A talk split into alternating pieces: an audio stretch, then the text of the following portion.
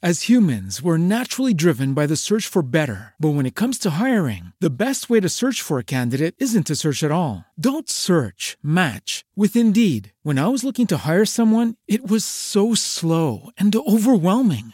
I wish I had used Indeed. If you need to hire, you need Indeed. Indeed is your matching and hiring platform with over 350 million global monthly visitors, according to Indeed data, and a matching engine that helps you find quality candidates fast. Ditch the busy work. Use Indeed for scheduling, screening, and messaging so you can connect with candidates faster. And Indeed doesn't just help you hire faster. 93% of employers agree Indeed delivers the highest quality matches compared to other job sites, according to a recent Indeed survey. And listeners of this show will get a $75 sponsored job credit to get your jobs more visibility at Indeed.com slash podcast. That's Indeed.com slash podcast. Terms and conditions apply. Hello, it is Ryan, and we could all use an extra bright spot in our day, couldn't we? Just to make up for things like sitting in traffic, doing the dishes, counting your steps, you know, all the mundane stuff. That is why I'm such a big fan of Chumba Casino. Chumba Casino has all your favorite social casino style games that you can play for free anytime, anywhere with daily bonuses. That should brighten your day a little. Actually, a lot. So sign up now at chumbacasino.com. That's chumbacasino.com. No purchase necessary. VGW Group. Void were prohibited by law. See terms and conditions. 18 plus. Buenos días, Madre Esfera. Buenos días, Madre Esfera. Buenos días, Madre Esfera. Hola amigos, bienvenidos un día más al podcast de la comunidad de Madre Esfera. Ya sabéis, la comunidad de creadores de contenido sobre crianza en castellano. Y un día más volvemos con vosotros. En esta ocasión os traemos una entrevista sobre, bueno, pues un tema que os interesa a todos, porque al final esto es una comunidad de padres, madres, eh, eh, amigos interesados en el mundo de la crianza, profesores, pediatras. Y bueno, hoy hablamos sobre aspectos que nos afectan a todos nosotros, como son eh, la crianza, la educación, la manera en la que nos comunicamos con nuestros hijos, la manera en la que nos comunicamos incluso con nosotros mismos en la, eh, cuando estamos educando y un montón de aspectos y de preocupaciones que podéis llegar a tener todos los que nos estáis escuchando. Para eso hablamos con Miguel Ángel Rizaldos. Buenos días Miguel Ángel, ¿cómo estás? Bienvenido Miguel Ángel Rizaldos a nuestro podcast, ¿cómo estás? Muy bien, aquí estamos. Encantado de estar en tu podcast. Eh, Miguel Ángel Rizaldos es psicólogo especialista en psicología clínica, máster en psicología infantil y juvenil, cuenta con una amplia experiencia de más de 25 años, desarrolla su actividad clínica en su consulta presencial en Aranjuez, en Madrid, y es uno de los pioneros de la psicología clínica online en España. Le podéis encontrar en la web www.rizaldos.com. Eh, además es experto en psicoterapia, coaching, psicología deportiva y coaching empresarial. Colabora en distintos medios de prensa, radio y televisión. Es formador, influencer, bloguero y conferenciante de salud y bienestar en el ámbito personal y profesional en las empresas, además de asesor de campañas de publicidad. En 2013 publicó el libro Mini Guía para papás y mamás en, en apuros en formato ebook y ahora en 2019 creo o en 2020, ¿qué año ha sido exactamente? 2019. 19. En 2019 publicas la guía para papás y mamás en apuros. Aquí lo tenéis en formato físico de Vital Editores y por eso te eh, invitamos a hablar con nosotros para que nos cuentes un poco cómo surge esta, esta guía y, y cómo llegas hasta a, a escribirla, ¿no? ¿Cuál, ¿Cómo te decides a escribir este libro? Bueno, la, idea fue un poco, eh, pues, llevar toda esa experiencia y la práctica clínica de años, ¿no? que ya son 30 los que llevo, en la clínica, pues, eh, a, poderla divulgar, ¿no? Sí que es verdad que, que en el blog eh, todos estos temas ya los había tocado, entonces era un poco, pues, coger todos estos temas y, y darle formato para el libro, ¿no? Y enriquecerlos y, y, y, poderlo tener en formato libro porque yo creo que puede ser muy útil ¿no? esta guía. Uh -huh. eh, ¿Has recogido las principales inquietudes de las familias a las que, con las que trabajas? Efectivamente, es un poco un compendio de todo lo que trabajo y he trabajado en clínica y en, en la consulta, ¿no? Y todas las preocupaciones que están hoy por hoy en los padres y en las madres, ¿no? De, en, con respecto a sus hijos. Ahí están, están recogidas todas. Incluso la parte final, que si quiere luego lo comentamos, pues es una parte dedicada a los propios padres y madres para que, para que se cuiden, ¿no? Uh, sí, esa parte es muy interesante. El tema del, del, autocuidado y de tenernos en cuenta es fundamental, efectivamente. Eh, en estos nos comentabas que llevas 30 años prácticamente eh, trabajando. A, uh -huh. ¿Consideras que ha cambiado las preocupaciones, eh, los problemas, las, el, el, origen de las consultas de las familias que, que acuden a ti? Yo creo que fundamentalmente son las mismas. Lo que pasa, quizá ahora ha cambiado a nivel de lo tecnológico, ¿no? Que hay más tecnología que hace, que hace 30 cuando empecé en esto de, de la psicología. Pero fundamentalmente son las mismas y son los mismos temas, ¿no? El, el tema de la responsabilidad, de poner límites, de... han cambiado un poco todo el tema de manejo de los móviles, de las tablets, de, a nivel de internet, todo eso sí, claro, antes no existía ahora existe, pero lo fundamental y lo básico sigue siendo lo mismo. Eh, ese argumento que se escucha en ocasiones de que ahora es más difícil educar que antes o, o que nos preocupamos más ahora que antes, eh, está, ¿tú qué opinas sobre eso? Yo creo que, que, nos preocupamos más que antes. Yo creo que es una preocupación excesiva. Eh, ahora eh, los padres y madres somos más eh, padres y madres helicóptero, ¿no? Uh. ¿Qué quiere decir esto? Que estamos todo el día encima. Yo soy de la generación de que no estaban tanto encima y eso no quiere decir que te cuidaran o te o, o este, estuvieran pendientes de ti y te quisieran, ¿no? Lo que pasa te hacían eh, ser más independiente, más autónomo y más responsable. Yo creo que ahora estamos excesivamente encima de los, de los niños y de las niñas y no les dejamos desarrollarse, ¿no? Estamos continuamente preocupándonos por cuándo tienen el examen, por qué tareas tienen que hacer y antes eso lo autogestionábamos de un modo más responsable, ¿no? Yo creo que en eso se está cometiendo un error. Es verdad que nos está preocupando más, mucho más la formación que la educación. O sea, yo a, a, lo mejor tengo el sesgo como psicólogo, me importa mucho más que, que manejen estrategias y herramientas que le pueden valer el día de mañana en su día a día, ¿no? y esas son fundamentalmente la responsabilidad, por ejemplo, ¿no? Y el, el que tengan confianza en sí mismos. Claro, si, si yo les hago todo, al final les estoy transmitiendo que no son capaces de hacerlo y no les estoy transmitiendo confianza en sí mismos. Uh -huh. Entonces, eso sí que se está viendo en consulta y ya se está viendo en consulta ya no en niños, sino en jóvenes, en jóvenes que empiezan en la universidad y que es verdad que, que tienen baja tolerancia a la frustración, ¿no? En cuanto les viene algo un poquito uh, contracorriente, pues se vienen abajo y, y, no saben gestionar, gestionarlo como podríamos hacerlo antes. Eh, ¿Surge esto como contraste precisamente a las anteriores generaciones? Es decir, estamos quizás compensando lo que pensamos que antes no se hizo como quizás se podría haber hecho. Es decir, estamos intentando compensar lo que creemos que nuestros padres no hicieron bien. Yo, yo, creo que sí, yo, yo, creo que hay un excesivo, yo creo que se pasa de un extremo a otro, ¿no? Y los extremos nunca funcionan. Yo creo que se pasa de a lo mejor de un extremo muy rígido o muy no estar nada pendiente a todo lo contrario, ¿no? Eh, yo creo que hay que hacer un equilibrio, verdad que hay cosas que mejorar de antes que no estaban bien, el tema de las emociones, por ejemplo, antes pues no se expresaban emociones y, y, sin embargo ahora pues estamos mucho más pendientes de eso, ¿no? Del tema de las emociones. Yo creo que incluso lo podemos manejar mejor ahora. Pero mm, yo creo que, que sí, que, que, que, hay un desequilibrio, ¿no? Y que hemos pasado de un extremo a otro y tratamos de compensar lo que antes no había, ¿no? Y yo creo que no se trata de eso, ¿no?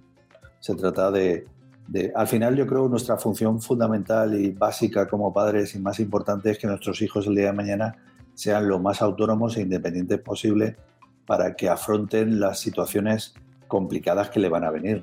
Si no tienen esa, esas habilidades de poder afrontar, nosotros no somos eternos y no vamos a estar siempre ahí para gestionar sus problemas. Entonces tienen que aprender a gestionarlos por sí mismos cuanto antes mejor.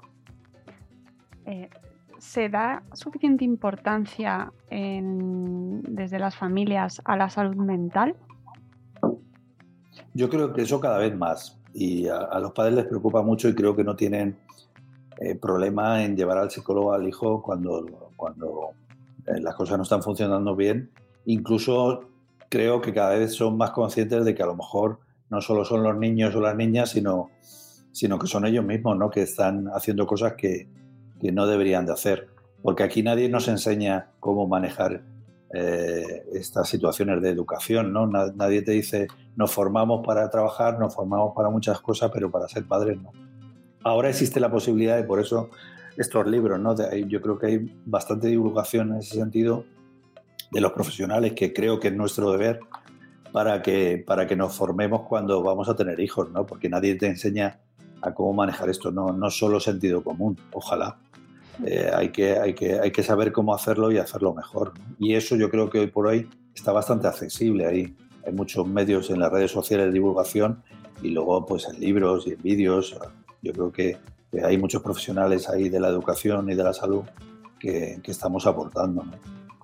Además me parece muy interesante porque mucho viene desde el campo de la psicología. En muchos libros sobre crianza y muchos libros sobre consejos para familias, para padres, vienen desde el ámbito de la psicología. ¿Qué aporta la psicología a la crianza? Pues, pues eso, el, que tengas herramientas suficientes para manejarte en la vida. ¿no? Y esas herramientas no hace falta, yo siempre digo que para ir al psicólogo, a todas las edades, ¿eh? no hace falta estar mal, sino querer estar mejor. El profesional que maneja eh, las emociones, los pensamientos, el cómo nos relacionamos con los demás somos los psicólogos. Entonces eh, es importante eh, acudir al psicólogo cuando tengo un problema a esos niveles, ¿no? o cuando quiero manejarlo mejor, ¿no? esto en, otras, en otros ámbitos lo tenemos mucho más claro, ¿no? Si me rompo una pierna tengo muy claro que tengo que ir al, al traumatólogo, ¿no? Sin embargo, cuando tengo un problema de este tipo a nivel de emociones psicológico, pues lo, primero que espero es que yo lo voy a solucionar. Y si no lo soluciono, o es que soy débil o es que tengo problemas psicológicos. No, simplemente no sabes cómo hacerlo. Y eso, quien te pueda orientar es un psicólogo. Creo que eso cada vez hay menos estima y cada vez los padres lo tienen más, más eh, claro, ¿no?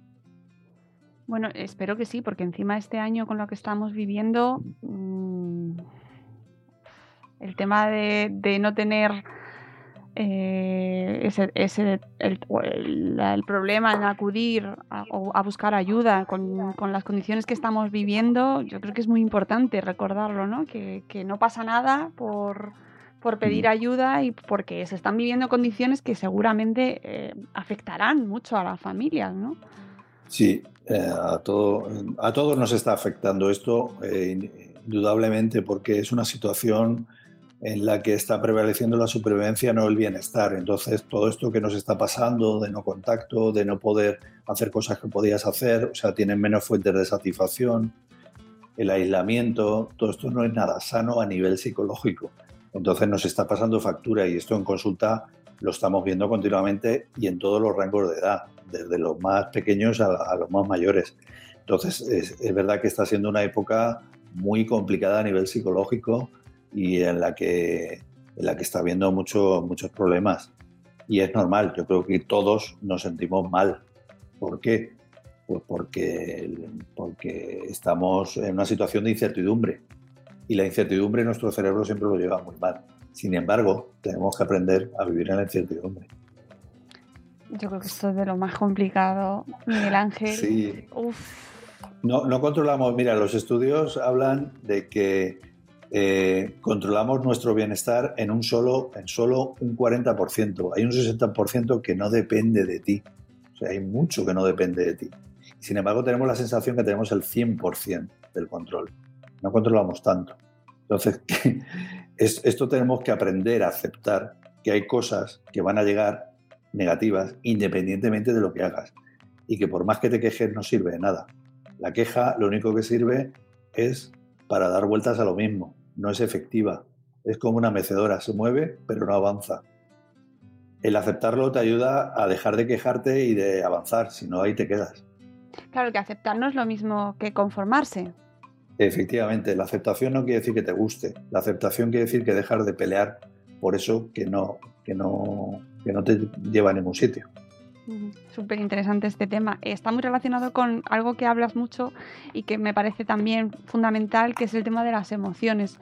Eh, que quizás sí que se está, que es como lo que nos decías antes, se está hablando mucho más ahora que en las generaciones anteriores, ¿no? De esta educación emocional y de cómo, acept- cómo aceptamos, y ahora es un ejemplo estupendo de, cómo aceptamos las emociones negativas, esa incertidumbre, esta, esta frustración por no poder hacer lo que queremos hacer, por no poder ir a visitar a nuestros familiares. ¿Cómo, cómo se están aprendiendo, cómo estamos aprendiendo a manejar estas emociones en familia?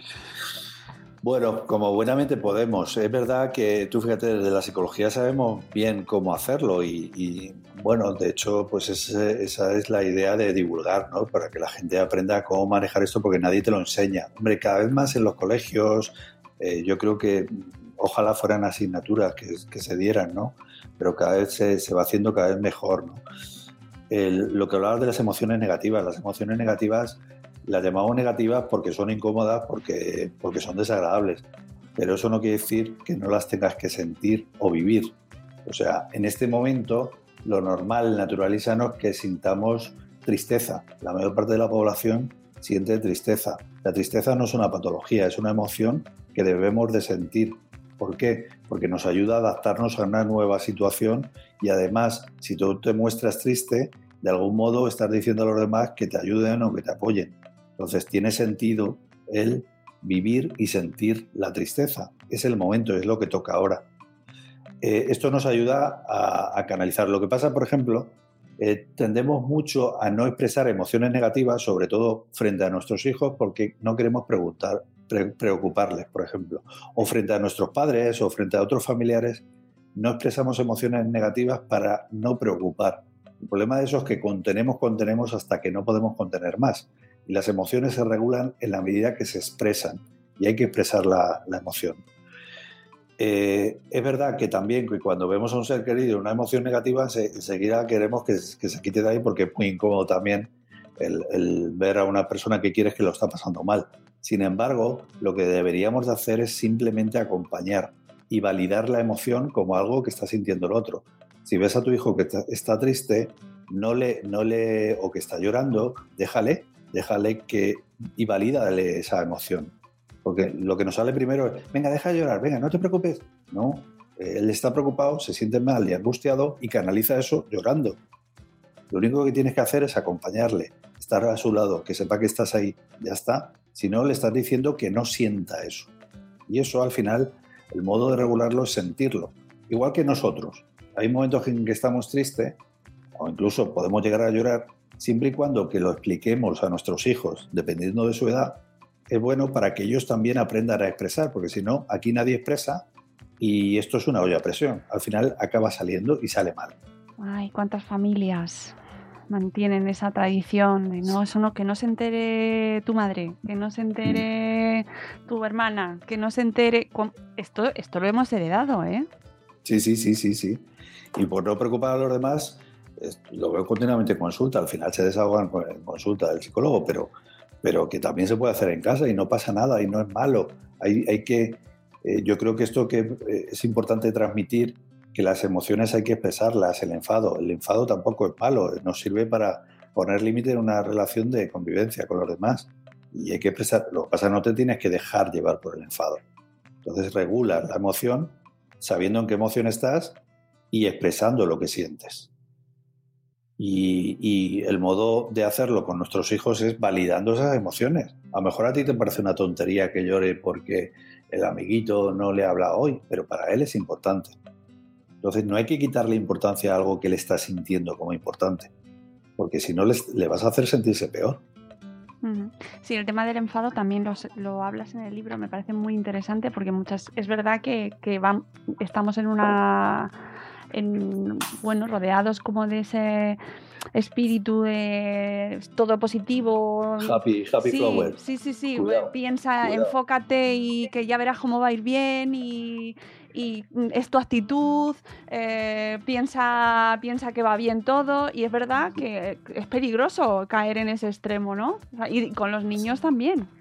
Efectivamente, si quieres, el si quieres puedes, no, yo siempre digo, y me perdonen lo de Mr. Wonderful, yo digo que la dictadura de Mr. Wonderful. Eh, es verdad que, bueno, que hay que ser positivos y hay que intentar ser optimistas, pero eso es otra cosa. No, no es ver el mundo de color de rosa, sino intentar ver alternativas de solución si las hay y si no lo hay, aceptar que no tiene solución. Eso es ser positivo, ser optimista. Esto no quiere decir que siempre te sientas bien. El bienestar continuado no existe y quien diga que existe, miente. Entonces, no es si tú quieres, puedes. Es si tú quieres, aumenta la probabilidad de que puedas, pero simplemente la probabilidad, que no es poco.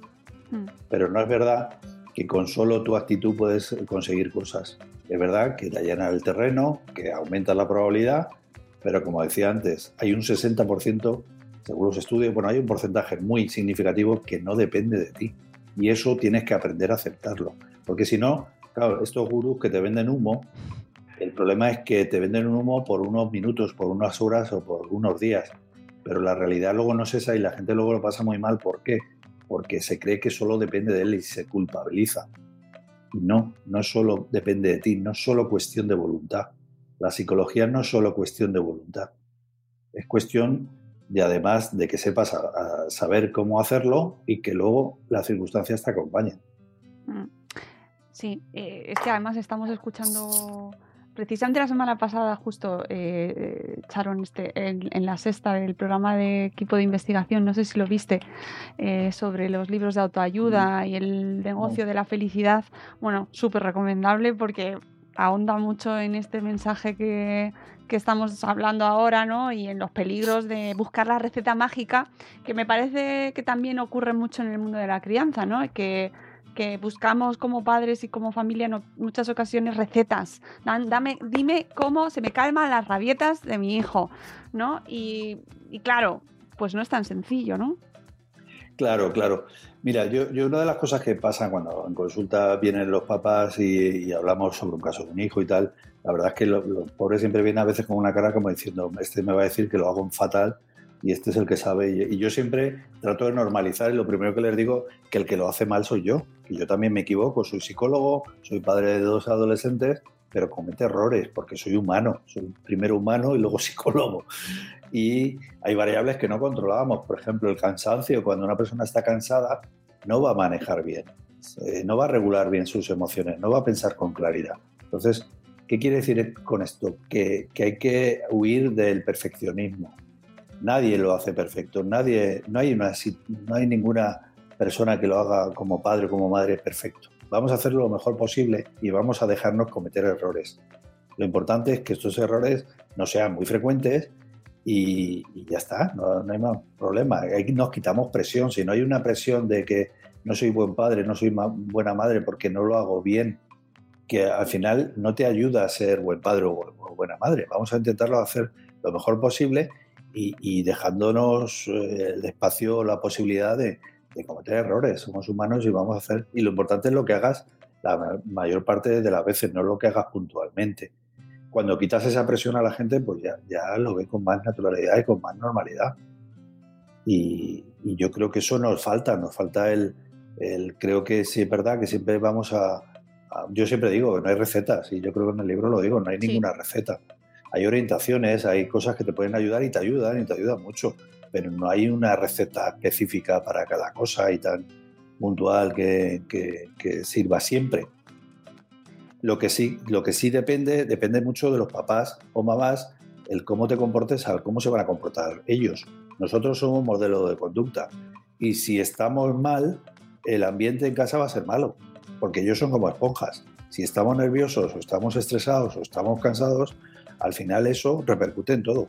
Entonces, por eso es importante, vuelvo a lo que te decía antes, el cuidarnos. Y sobre el cuidarnos, eh, hay un, aspecto fundamental y, eh, para cuidarnos nosotros, pero también eh, en el entorno, en nuestra casa, que es el punto de la comunicación, que me gusta mucho. Porque no sé si tú percibes que tenemos un problema a la hora de comunicarnos. Problema, no quiero llamarlo problema, pero ¿sabemos comunicarnos en familia, Miguel Ángel? Yo creo que nos falta, nos falta saber igual cómo hacerlo, cómo hacerlo mejor, ¿no? Eh, por ejemplo, con los niños eh, nos falta más escucha. Eh, yo creo que escuchamos poco. Oímos mucho, pero escuchamos poco y solo damos instrucciones. Y eso no funciona. Y a veces lo que también hacemos mucho es repetir lo mismo para quedarnos tranquilos y así creer que lo van a hacer. Eso tampoco funciona.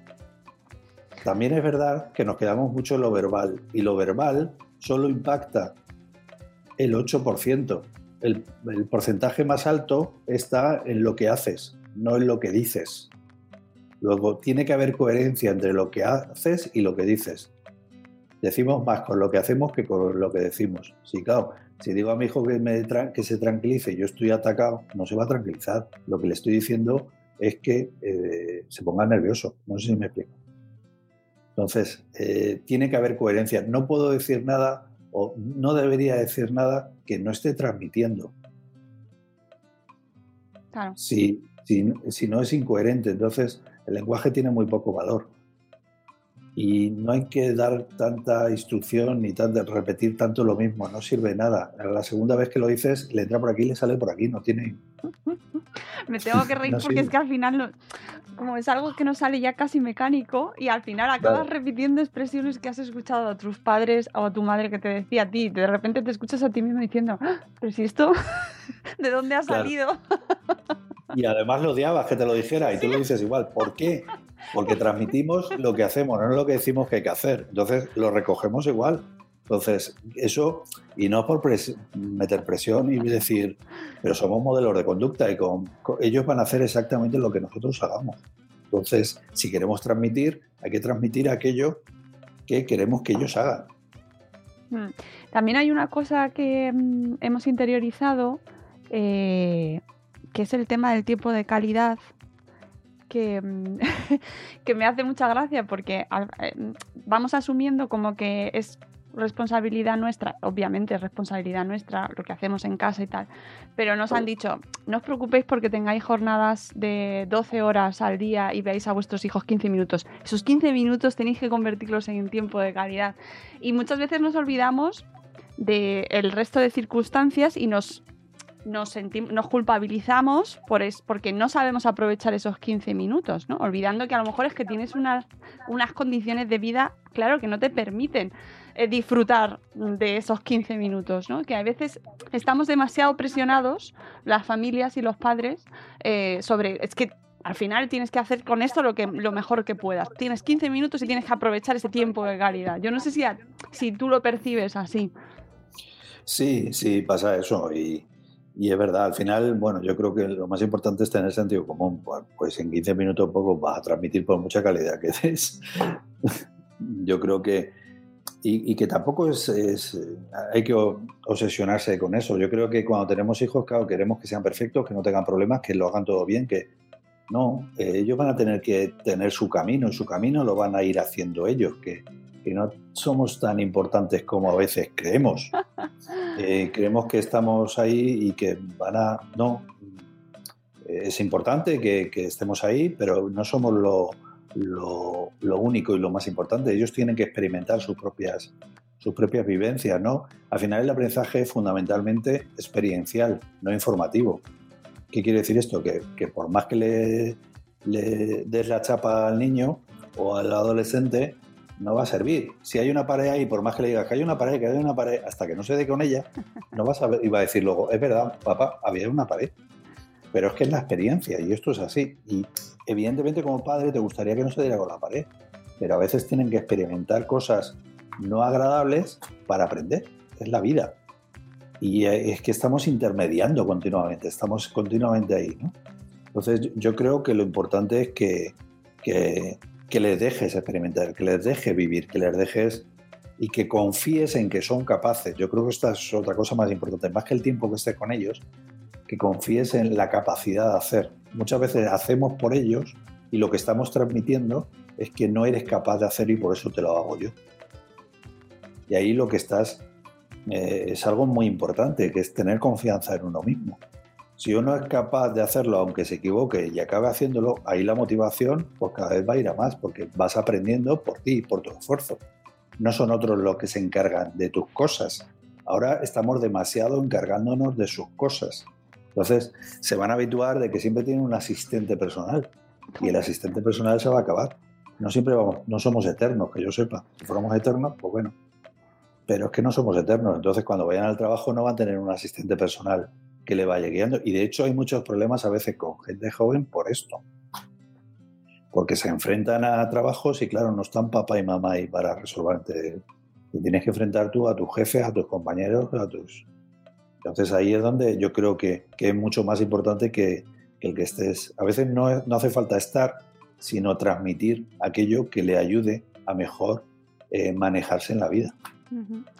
Hablas mucho también en tu libro eh, de cómo manejar eh, bueno, el estrés el, que, de, del mundo que nos rodea, en el que vivimos, que es un mundo aceleradísimo y que también afecta a nuestros hijos.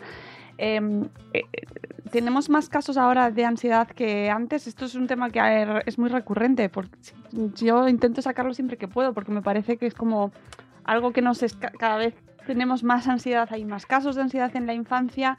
Eh, ¿cómo, ¿Cómo nos enfrentamos a eso? Algo que además es ese, está dentro también en parte de ese 60%, ¿no? Es bastante ajeno a nosotros en muchas ocasiones. Pues cada vez, cada vez estamos viendo el tema de la ansiedad.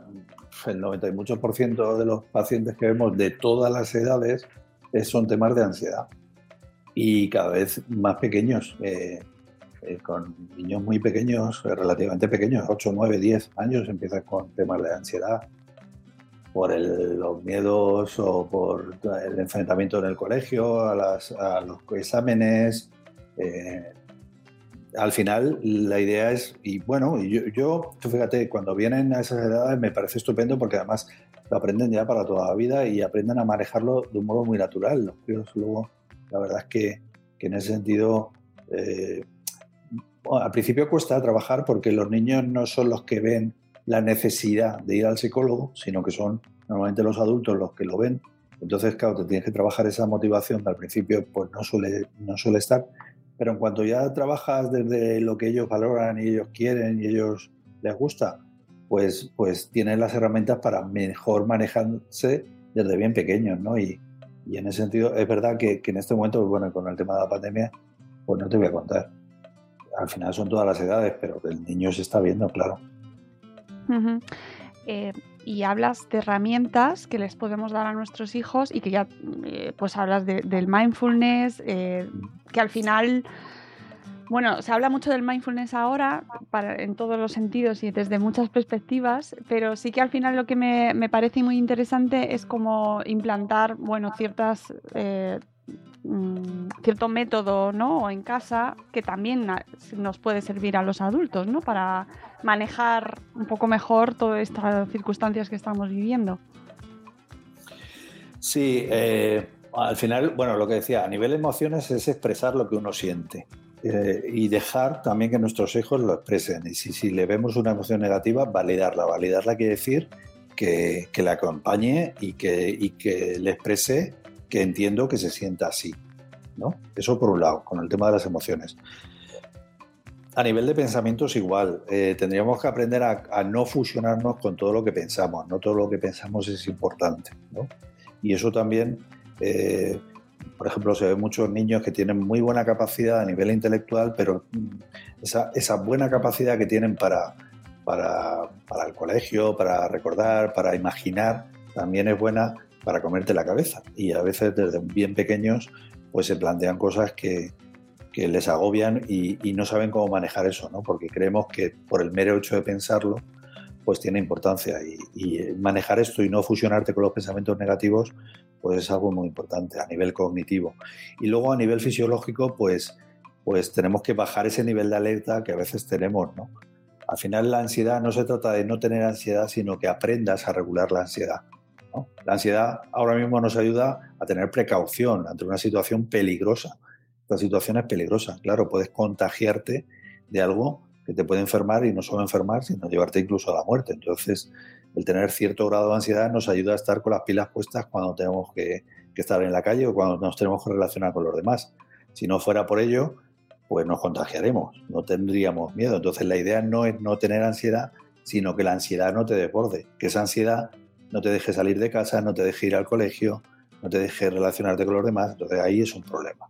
Entonces, el modo de regularlo, como te decía, a nivel de las emociones, de los pensamientos y también a nivel fisiológico, porque estamos en un continuo situación de alarma y claro, Eh, si quieres bajar esa sobreactivación, pues lo podemos hacer con relajación, con la relajación progresiva, por ejemplo, que hay una, una relajación para niños que está muy bien, que es la relajación de Coepen, que es jugando, ¿no? En vez de decir eh, cierra el puño fuerte, fuerte, pues coges un limón y le sacas el zumo y vas haciendo como un juego.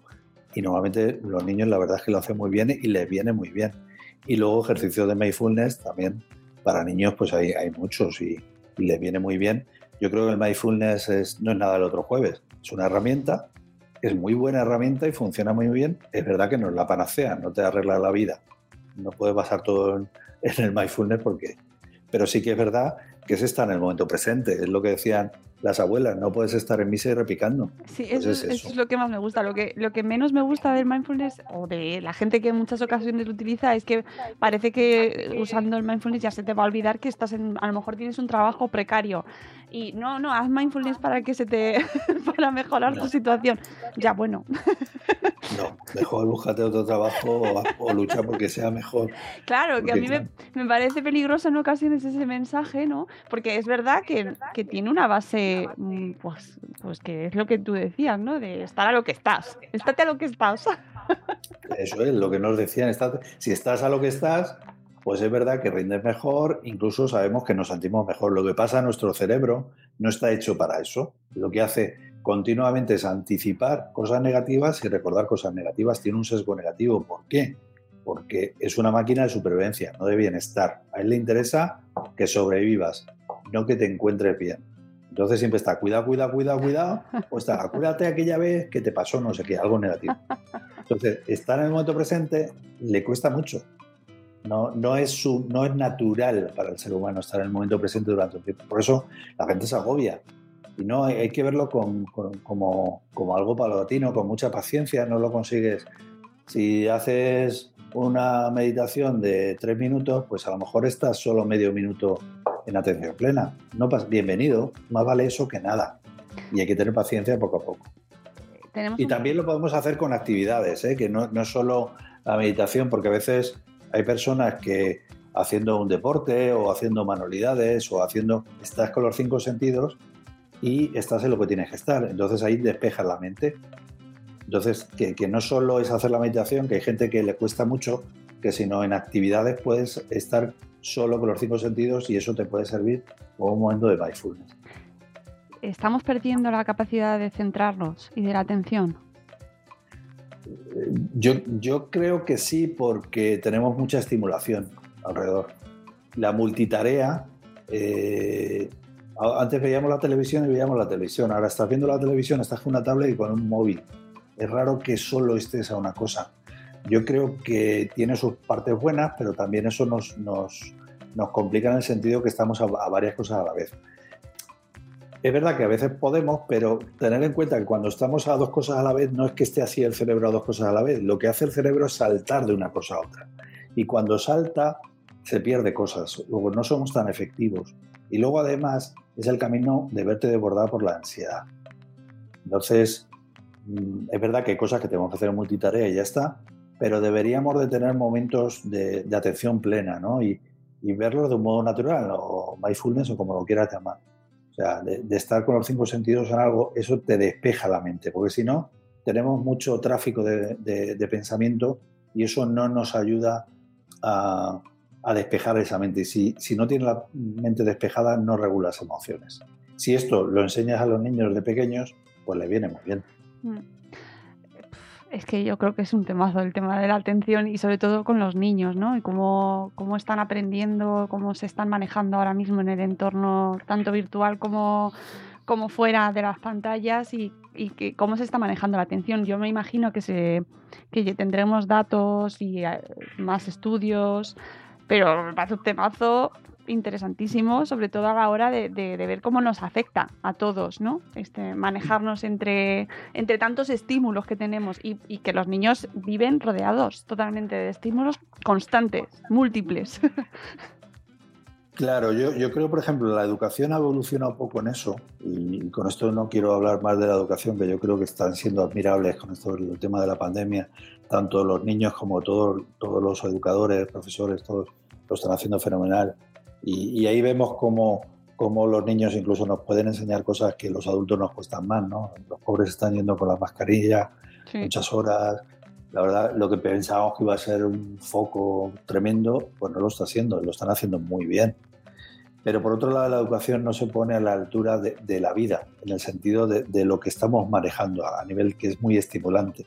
Claro, volver a un libro con, con letras y, y niños que están acostumbrados a los videojuegos, a cosas que son mucho más estimulantes, pues claro, les cuesta mucho. Yo creo que ahí tendrían que evolucionar y utilizar las herramientas. Yo creo que lo están haciendo cada vez más, ¿no? Pero que a veces yo creo que no han evolucionado muchos, muchos, eh, muchos eh, sitios educativos todavía no han evolucionado por ahí. Siguen enseñando como, como lo hacían cuando me lo enseñaban a mí. Ya han pasado 40, 50 años. Entonces, eh, yo creo que ahí. Y los niños viven su vida eso ya. Entonces, eh, por eso yo creo, ahora con el tema del de cuando han tenido clases online y tal, yo, yo- los críos se manejan en eso y yo creo que en ese sentido habría que, dar un paso hacia adelante en la educación. A ver, a ver qué va pasando.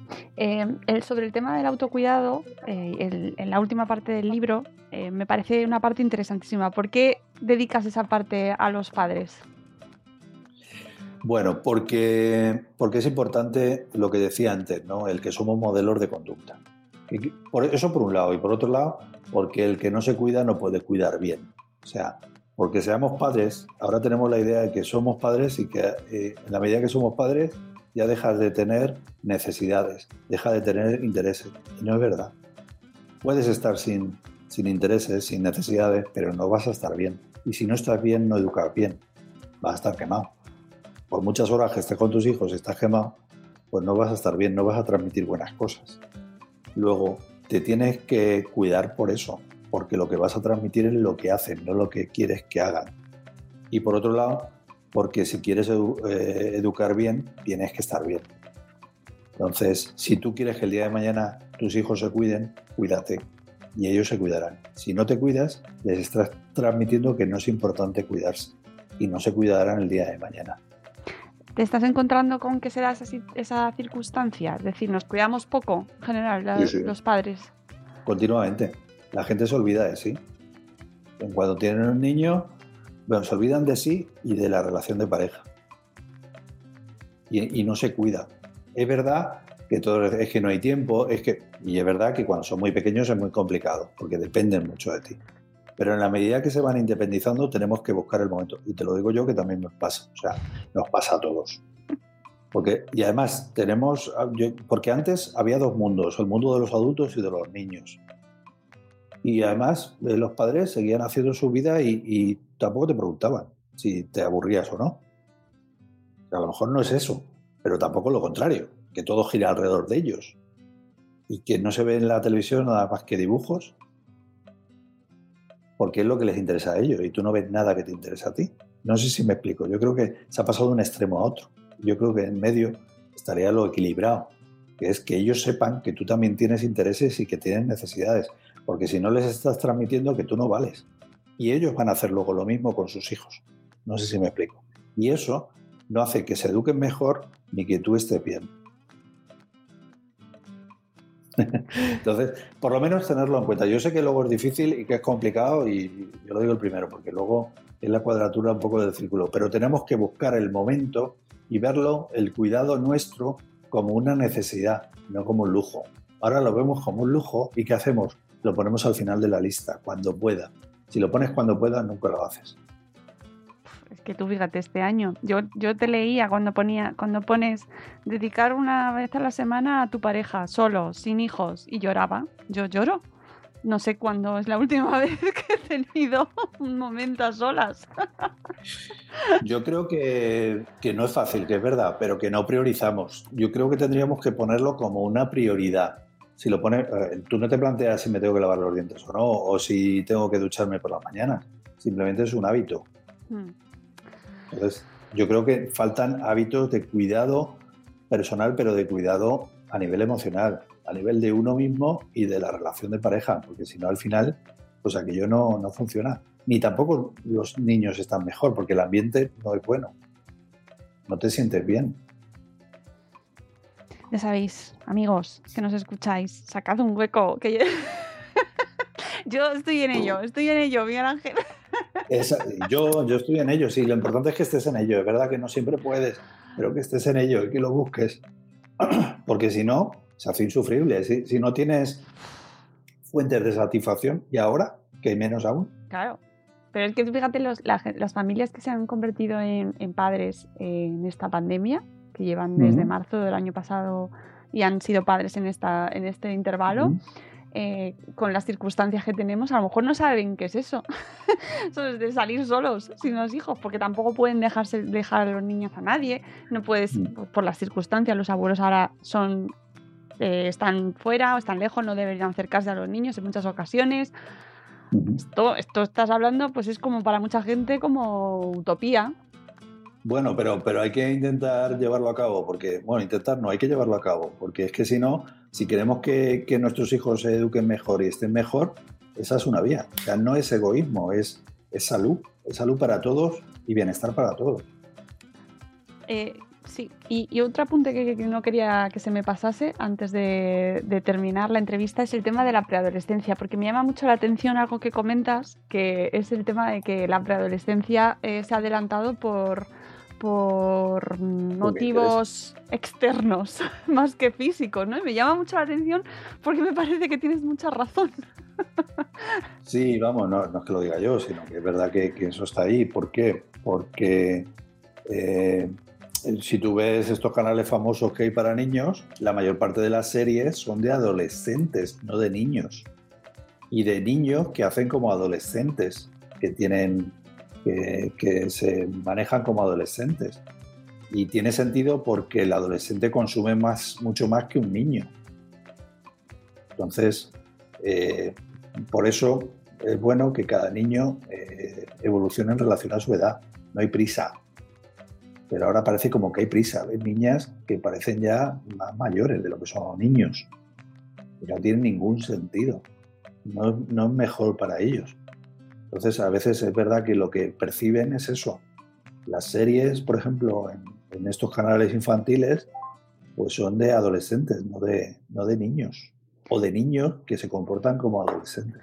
Claro, y lo que dices es que yo la, la verdad es que no había caído en ese apunte. Y mira que leo todo el rato sobre este tema, pero es verdad que ese, ese punto no lo había, no había caído en que como preadolescentes y adolescentes ya tienen esa capacidad de decidir lo que quieren consumir, aunque no, y no, aunque como niños también piden, ¿no? Pero en realidad, bueno, aún están más bajo nuestro, nuestro criterio, ¿no? Pero como preadolescentes ya se les va dando un poco más de autonomía para consumir. Efectivamente, eso es, eso es. Y, y- y es así, vamos, que, que está hecho así y, funciona así. Bueno, es verdad que tampoco puedes vivir apartado del mundo y tampoco... eh, a veces es, es complicado, es complicado porque los niños te dicen, y es que fulanito, los de mi clase ya todos tienen móvil y yo, ¿por qué no? Y a veces, claro, tampoco le puedes hacer el niño más extraño del mundo porque no hagan lo que hacen los demás ahí, ahí tienes que encontrar el equilibrio entre poner la- lo- las pautas que tú veas y no dejarte llevar por porque todos lo hacen. Porque eso tampoco tiene ningún sentido. ¿no? Y, y a veces, pues bueno, el ir un poquito contra corriente tampoco pasa nada si tú tienes claro eh, la importancia de, de hacerlo así, ¿no? Mm. Sí, sí, eso con el debate del móvil está siempre ahí encima de la mesa. Y, y bueno, la pregunta fantástica de ¿para qué? ¿no? Eh, Pues eso, que no se nos olvide. bueno, sobre, sobre este tema hablas eh, mucho en el libro, para quien nos está escuchando. Eh, está fantástico, es un, re- es un repaso a puntos que, bueno, pues son eh, bastante pues que los tratamos muy a menudo y que, sabemos que preocupan a las familias, pues el acoso escolar, el bullying, por ejemplo, que me parece Mm. fundamental ese punto, fundamental, ¿no? La, la adolescencia, eh, que también hablamos un montón de ella, porque también preocupa mucho, ¿no? ¿Cómo, cómo vamos a saber manejar a los adolescentes? Eh, bueno, en, eh, la autoestima, la autoestima, el tema de la autoestima me parece muy interesante. Todos los capítulos son súper recomendables. Además, el formato eh, es muy, se lee muy rapidito, muy ligero, muy con puntos, de manera muy concreta, muy práctico para, para los que nos escucháis, para ir a buscar temas que os preocupan, pues eso, como hablábamos de, lo- de las rabietas, los miedos, el divorcio, eh, temas, el duelo, ¿no? Ahora que estamos viviendo lamentablemente una época, pero en general hablar de la muerte con nuestros hijos es un tema complicado, ¿no? Y con lo cual nos das pautas también para tratarlo. Y bueno, muy, muy recomendable, una guía muy recomendable, eh, incluyendo esta última parte sobre el autocuidado. Por favor, eh, a tener en cuenta que yo también me la apunto yo, yo. en, en el debe, en el debe.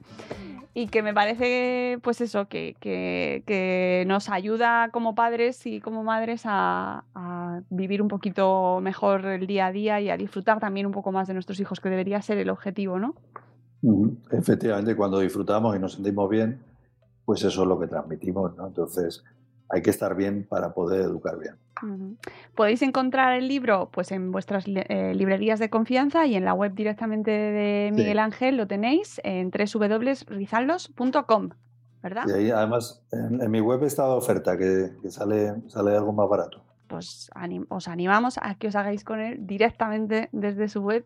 Miguel Ángel, ha sido un placer charlar contigo. Igualmente, Y, y Igualmente, Mónica. nos seguimos por las redes. Podéis encontrar a Miguel Ángel como eh, eh, arroba mrizaldos. ¿vale? Y siempre lo podéis encontrar eh, difundiendo, divulgando y aportando buenos consejos. Que oye, ya sabemos que recetas mágicas no hay, no las vais a encontrar, pero sí pues te ayuda a llevar esto un poquito mejor, que es importante. es. Muchísimas gracias, Miguel Ángel. Y Muchas gracias a ti. nos escuchamos a todos los que estáis ahí al otro lado. Gracias por acompañarnos. Espero que os haya resultado interesante este programa. Os hago la recomendación de este libro y volveremos en un nuevo programa de Buenos Días, Madre Espera. Hasta luego, Mariano. Adiós. Adiós.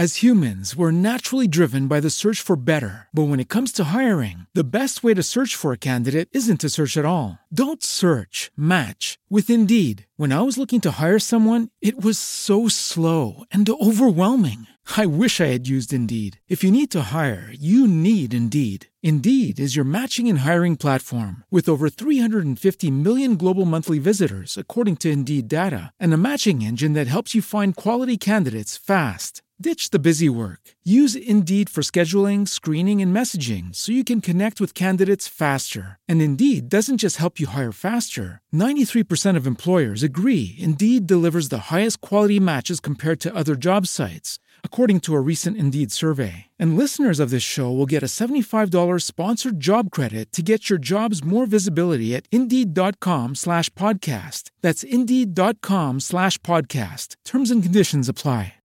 With Lucky Land slots, you can get lucky just about anywhere. Dearly beloved, we are gathered here today to. Has anyone seen the bride and groom? Sorry, sorry, we're here. We were getting lucky in the limo and we lost track of time. No, Lucky Land Casino, with cash prizes that add up quicker than a guest registry. In that case, I pronounce you lucky. Play for free at LuckyLandSlots.com. Daily bonuses are waiting. No purchase necessary. Void where prohibited by law. 18 plus. Terms and conditions apply. See website for details.